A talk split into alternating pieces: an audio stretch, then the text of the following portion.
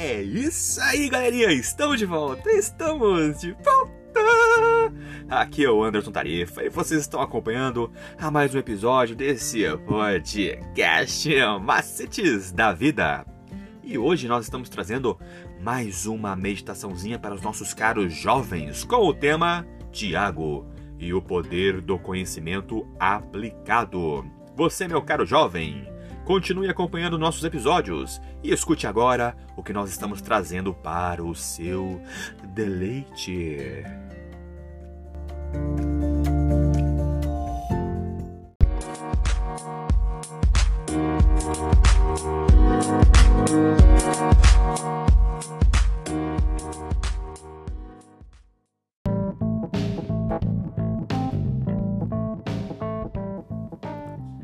Título da meditação de hoje é Testar versus Tentar. Meditação do dia 5 de abril de 2022. Então, ouça: Deus não nos tenta, mas nos testa. Embora tecnicamente verdadeira, essa frase tem levado alguns cristãos a entendê-la na prática como se o diabo faz com que algo ruim aconteça, e é tentação. Se Deus o causa, é teste. Ao simplificarmos e combinarmos esses dois conceitos, a nossa percepção de Deus e da realidade pode ser prejudicada. Existe uma diferença bíblica entre os dois que merece a nossa atenção. Observe. Tiago diz que Deus não pode ser tentado e ele mesmo não tenta ninguém. Isso é encontrado no livro de Tiago, no capítulo 1, no versículo 13.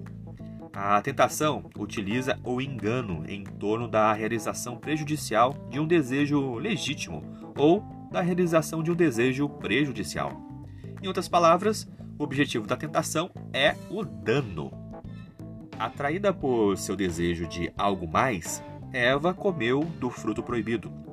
Sob o efeito estonteante de poder, falta de responsabilidade e desejo sexual, Davi tomou Betseba e matou seu marido. E temendo por sua vida e possivelmente por sua reputação, Pedro negou Jesus e isso o levou à culpa e à vergonha. Em todos esses exemplos, o propósito da tentação é revelado quando concebida: destruir relacionamentos, prejudicar o corpo e a mente e afastar-nos de Deus e gerar consequências complicadas. E por outro lado, Deus diz explicitamente que ele testa o seu povo. Quando o Senhor deu ao, aos israelitas um maná destinado ao sábado, ele o fez para prová-los. Isso pode ser encontrado em Êxodo, no capítulo 16, versículo 4.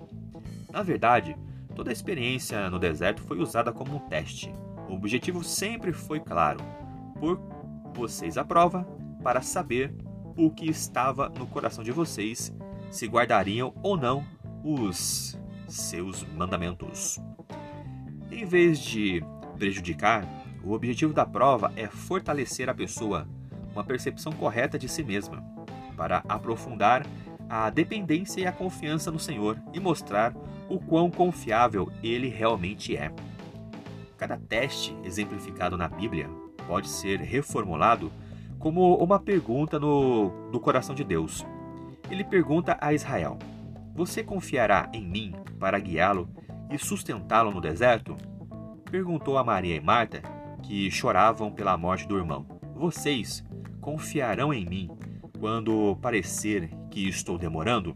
Em outras palavras, Deus deseja mostrar quem é quem, além de nossas reais necessidades. É verdade que Deus não nos tenta, mas nos testa.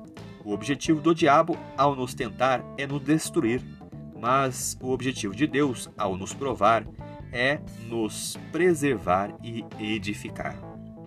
Vamos pensar o seguinte: quais são algumas das mentiras em que você já foi tentado e a acreditar ao ser testado?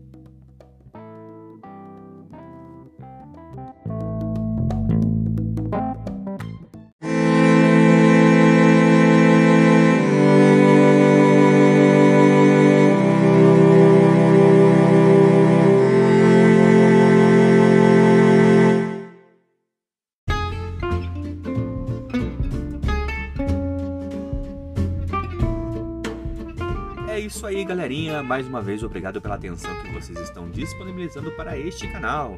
E vocês acabaram de escutar a leitura do nosso guia de estudos da lição da Escola Sabatina Jovem, material editado e publicado pela Casa Publicadora Brasileira. Ela é detentora de todos os direitos de tradução e publicação em língua portuguesa.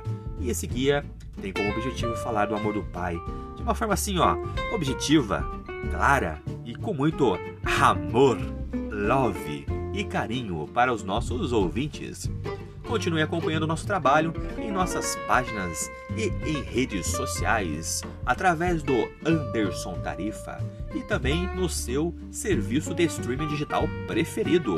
Eu sou o Anderson Tarifa e vocês estão aqui nesse podcast Macetes da Vida. Por hoje é só e valeu!